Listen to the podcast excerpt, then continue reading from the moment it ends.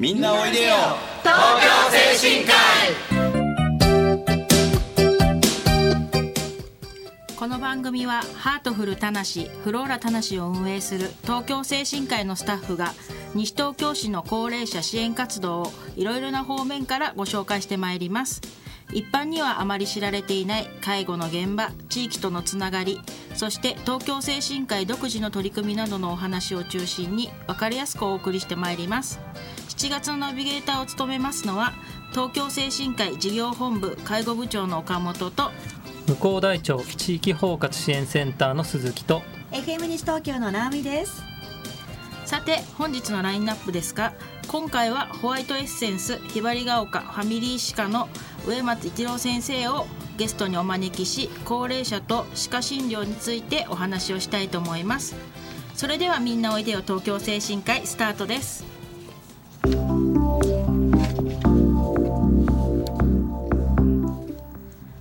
改めまして東京精神科医事業本部介護部長の岡本です。向こう大町地域包括支援センターの鈴木です。今日はホワイトエッセンスひばりが丘ファミリー歯科の植松一郎先生をゲストにお招きしております。植松先生よろしくお願いいたします。はい植松です。よろしくお願いいたします。お願いいたしおます。願いいたしますさてまず植松先生のご経歴を簡単にご紹介いたします。植松先生は東京歯科大学をご卒業。西東京市歯科医師会副会長会計担当理事。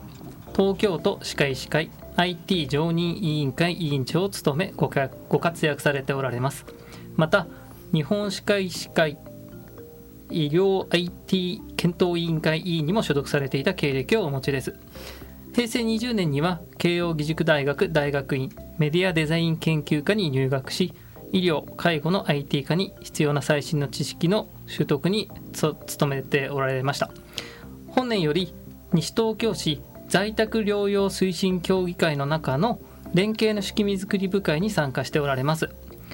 歯科医師歴は28年。2004年に西東京市ひばりが丘に診療所を開業し12年目を迎えられておられます。さてそんな植松先生ですが、植松先生が歯医者さんを目指したきっかけっていうのはどういったものなんですか？そうですね。あの母親の方の祖父が歯科医師をされてまして非常にこう立派にご活躍されていてすごく影響を子どもの頃から受けてで歯科医師を目指したということですね。ああそうなんですね。歯医者さんって僕子供の頃あの怖いイメージが あったんですけども、はい今でも怖いかもしれないですけどもなるべく優しく楽しく通っていただけるように気をつけております。あじゃああの今度僕歯痛くなったら上山先生にちょっと見ていただきたいなとりがとうございます。思います。さてあの僕らあの福祉施設に勤めてる、あの人間から見ますと、うんこの歯の問題、うん特にご高齢者の方の歯の問題っていうのは、まあ、結構深刻に捉えてる部分がありまして。あの虫歯とかですねあるいはその歯がない状態、えっと、僕ら虫学って呼んでるんですけど歯がない顎って書いて虫学。これがあのから体にね及ぼしてしまう影響っていうのはどういったものが考えられるんですか？そうですね。全く歯がない状態ですと、まあ、いわゆる総入れ歯を使ってらっしゃると思うんですけれども総入れ歯っていうのは使ってるうちに歯茎との合い具合が悪くなったり噛み合わせが合わなくなってくるとどうしてもこう食べ物の咀嚼噛み噛みが悪くなってきたりとかすると飲み込みになってしまう。あるいはそういうことが誤嚥性肺炎とかにつながったりすると全身の問題にもつながりますので、あのできればご自分の歯が少しでもあった方がいいんですけれども、まあ、虫学になってしまった場合には今度はその義歯をまあ定期的にメンテナンスしていくまあ調整していく必要があれば作り直していくっていうことがどうしても必要になってきますね。うん。虫学って、まあ、要するに歯がない状態っていうのは、す今も昔も変わらないぐらい数としてはあのいらっしゃるもんなんですか、それがですね今すごい虫学の方はものすごく減少しておりまして、昭和50年の頃には75歳から79歳の人で50%以上半分以上の人が虫学だったんですけれども今は10%ほどしかいらっしゃらないんですね。はい、80歳を超える方でも虫学の方は今20%程度になってますので8割の方は何らかの形で歯が残っているという時代になってますね。はいそれはやっぱ歯医者さんの技術の発展ですか？そうですね。歯科医師いっぱい コンビニよりも多いって言われてますけれども まあそのおかげで皆さん保険診療としてあの気軽にまあ歯科にかかれる状態。それがあの効果を発揮しておそらく多くの歯がですね残っている時代になったんではないかなと思ってますね。うん。あれ何でしたっけ？なんとか運動ってありましたよね何でしたっけ？80歳までに20本はい。のはい。8020はい。運動。運動。はい、あの西東京市と西東京市会歯会では毎年75歳で22本と80歳で20本以上あるあの方をですね表彰しているんですけれども毎年100人近くのあの高齢者の方にご参加いただいていて非常にもう皆さんあのもう自分の歯だけで噛める状態入れ歯はない状態の方がものすごく増えていますね。うん先生から見て歯がたくさん残っているご高齢の方とそうではない方健康面パッと見ていかがですか？そうですねやっぱり歯がいっぱい残っている。それだけじゃなくてそれをきちっとメンテナンスされてあの定期的にクリーニングされたり普段の歯ブラシがしっかりされている方はすごくあのお多分活発でしっかりされた方というイメージですけれども、まあ、あのそうい技師そういればだからって言って決してそうじゃないっていうわけではないとは思いますけれども、おそらく歯がしっかりされている方の方があのよく物も噛めるし健康な方が多いんではないかなと思いますね。はいうん。その健康な状態に保つためのそのいわゆるケアってすごく大事だと思うんですけども、その先生から見て、はい。こういうケアの方法今おすすめのケアの方法とか、い。こういったものがあるよっていうものは何かありますか、はいはい。えー、と今私の方ではあのフィリップスのソニックケアっていう電動の歯ブラシなんですけど、超音波で歯垢を落とすう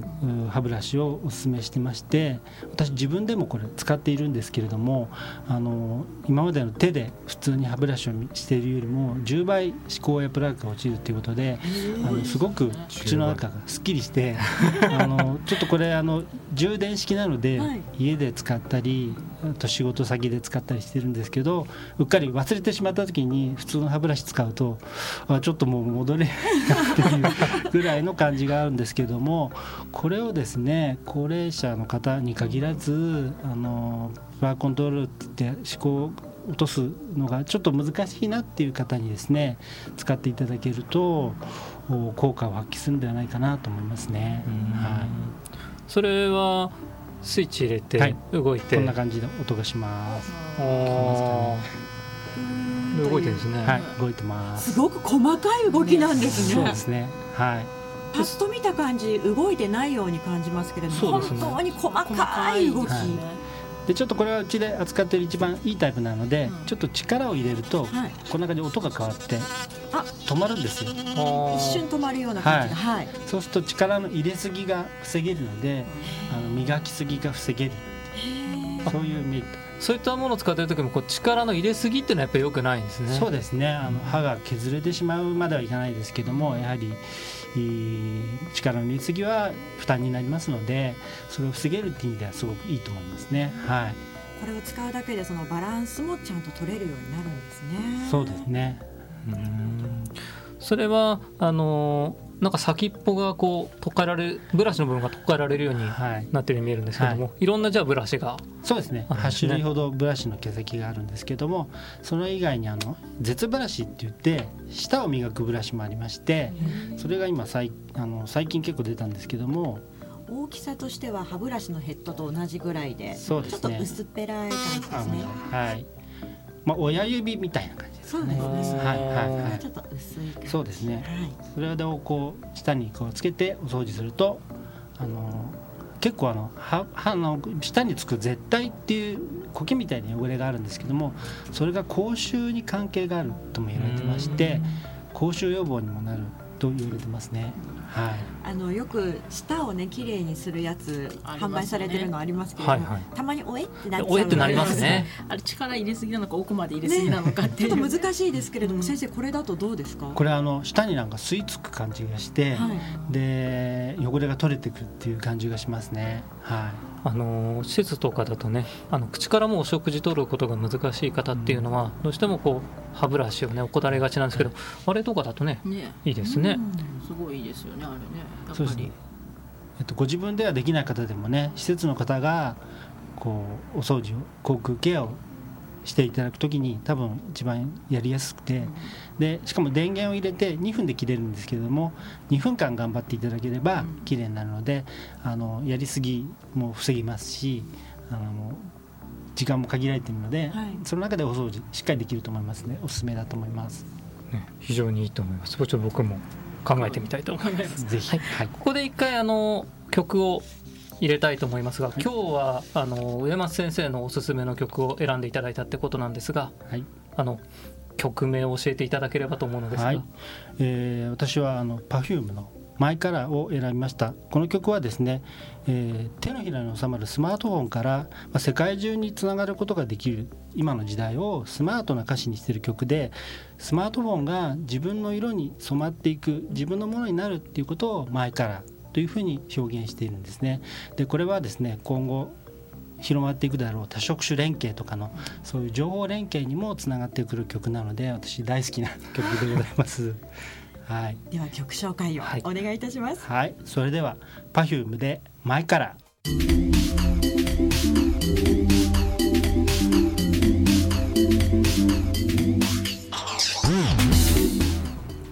みんなおいでよ東京精神科医この番組はハートフルたなしフローラたなしを運営する東京精神科医のスタッフが西東京市の高齢者支援活動を多角的にご紹介してまいります。本日のナビゲーターは向こう大町地域包括支援センターの鈴木と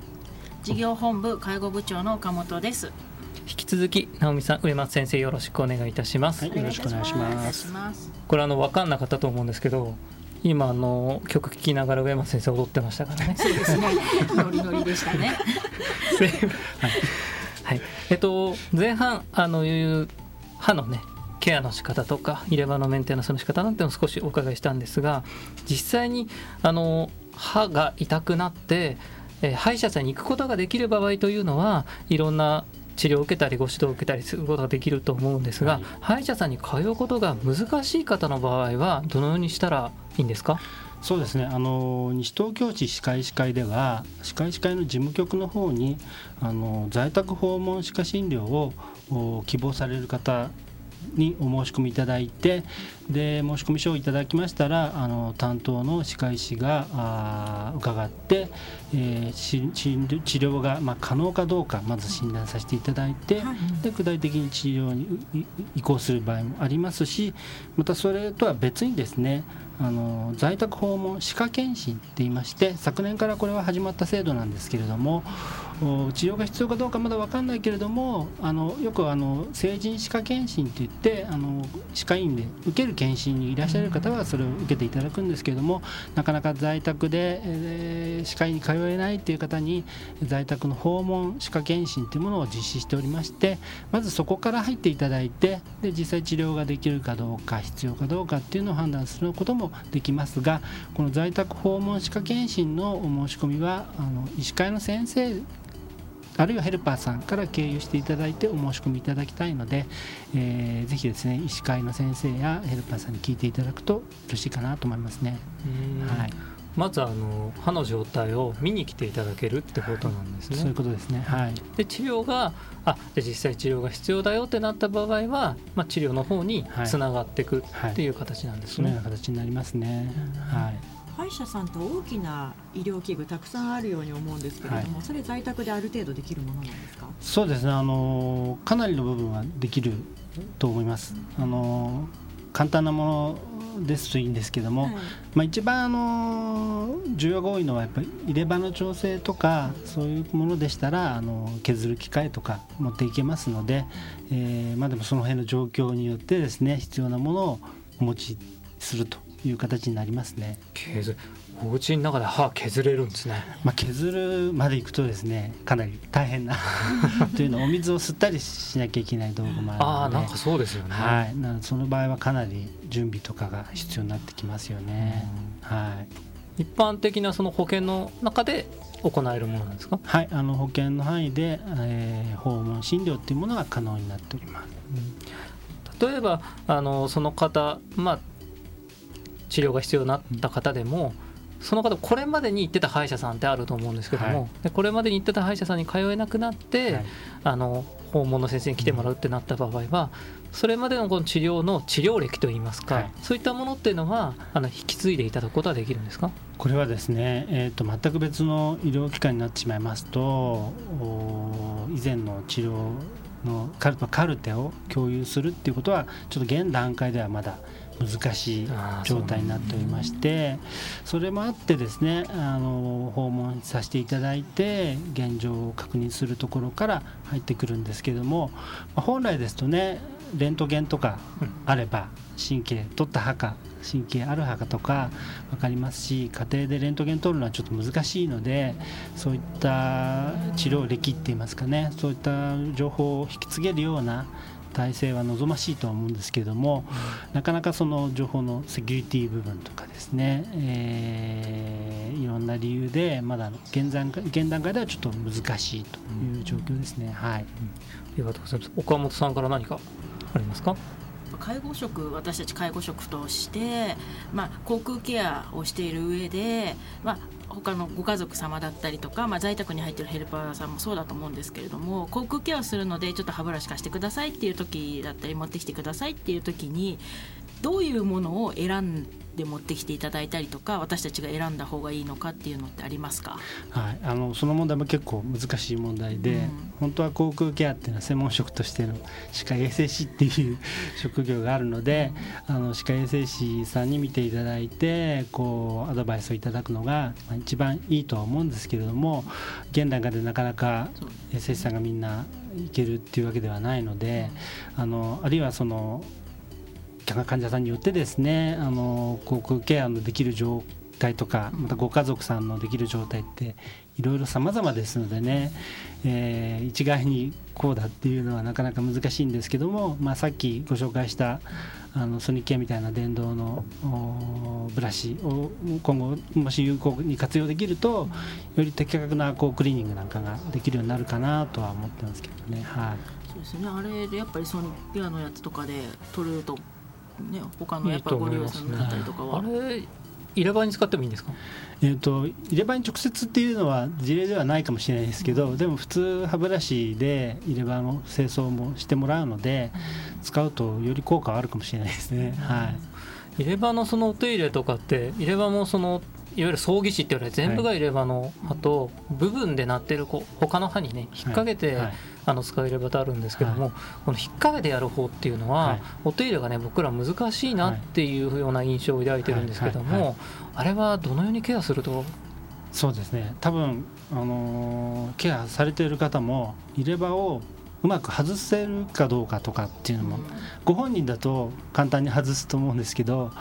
いざこう外からやろうとするとちょっとしたこう入れ歯の外す方向によって取れにくかったり取れやすかったりもするしまたバネがかかってる歯がですね少しこう歯周病とかで動いてたりするとものすごくこう慎重にちょっと怖いですよね。行かなきゃいけない場合もあるのでまあもし可能であればご本人に外していただいてで汚れのつき具合とか確認したり特にバネがかかってる歯は汚れが残りやすいですからそういった歯をしっかり見れたらいいですけどもね、はい。外していただけるとねあの認知症の方とかですとね、はい。はい、その入れ歯外すのも難しいんですけども、はい、つけてもらうのも難しかったりとかして、そうですね、なかなかそのお手入れから何から、あの結構ご苦労されてる、ご家庭でね介護されてる方で、あの悩ませてる方もいらっしゃるかとは思うんですけども、認知症の方がこう入れ歯をつけないと合わなくなっちゃうんですよね。はい。あの歯茎なんかもやっぱり変化してきますしあの一旦こう入れ歯なしで流動食とか慣れてしまうとねなかなかもう入れ歯入れられなくなってしまったりしますし病院だとね結構入れ歯外してい ることが多いので、えー、できる限り使ってはいただきたいんですけれどもなかなか管理が難しいとかってあるかもしれないですね。そうですねあの僕お伺いしたいことたくさんあるんですけども ただあのちょっとお時間もありますのでねあのどうしてもね最後に一つだけ伺っておきたいことがですね上松先生が歯科医師として大切にしていること、はい、これはちょっと伺いたいなと思うのですが。そうですね。あの歯科医師っていろんなあの仕事あるんですけども今私の委員の方では今ホワイトエッセンスって言ってホワイトニングのあのフランチャイズチェーンの一つとして全国に今150店舗ほどあるんですけども一つとしてやってます。これはですねあの今先ほど歯がたくさん残る時代になってる。で高齢者の方でももっとより歯をきれいに保ちたいあるいはより白くしたいって方もいらっしゃっているので若い人はもちろんなんですけれども歯をもっときれいに白くしたいなっていうことでホワイトニングとかあとそれからクリーニングメンテナンスっていうのをしっかりすることによって自分の歯をより長くあの保つお手伝いをしたいっていうのが一つありますね。あるいはと歯科医師会の方あるいはこういった地域の西東京市として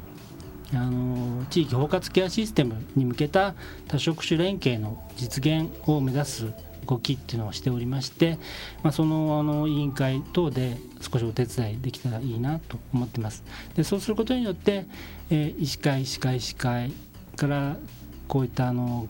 包あの包括ケアの方と方々ヘルパーさん皆さんで、えー、西東京市の高齢者に限らず皆さんの健康を守っていく活動をしていきたいなというふうに思っていますね。はい。ありがとうございます。先生は歯を白くするところから連携まで そうですよ。そうです。歯が白くなると若く見えますよね。はい、そうですね。そうするとね、またおじいちゃんおばあちゃんの世代も自分自身鏡を見て嬉しくなりますもんね。そうですね。あのコミュニケーションも良くなるでしょうし、楽しくなる生活を提案するっていうのはあるんですけども、歯が白くなることによって気分も明るくなって、はい、でより積極的に前向きな生活もできるっていうことはありますので、ぜひ一度ご相談いただければあのお手伝いできると思います。もう本当リスナーの皆さんにこのね上松先生の笑顔笑顔、そうですね。すごくニコニコ。あの先生のところでお願いしたいと思った方に先生の歯医者さんがどのあたりにあるのかというのを教えていただけますか？はい、ありがとうございます。えっ、ー、と場所はですね、えー、西武池袋線ひばりが丘駅パルコの前あたりからですね田無方向に歩いて2分ぐらいのところにございます。1階のところにありホワイトエンセスひばりが丘ファミリー歯科と。いう名称でやっておりますまたあのホワイトニングとかに関してはホームページからのご予約もできますのでぜひ一度ご覧いただいてご利用いただければと思いますご高齢の方とそして娘さんだったりとかそうです一緒に行くのもいいかもしれないですね。そうですね。もともとファミリー歯科っていう名称をつけておりまして、はい、あの小さいお子さんからあのそういればの方まであのいろんな年代の方にご利用いただいてますので、えー、今後もですねそういった幅広い活動ができればなと思っております。ありがとうございます。さあそろそろお時間が近づいてまいりましたけれどもあともう少しだけあるようなのでせっかくなので最後にもう一つぐらい聞けることがあったら先生にお伺いしてみましょうか。はい、そうですね。あのあの何を聞きましょうか。僕も歯を白くしたいなって今ちょっとずっと考えてて。あのじゃせっかくなので福祉サービス事業所とのつながりとして先生今後考えていらっしゃることとかがあれば。はい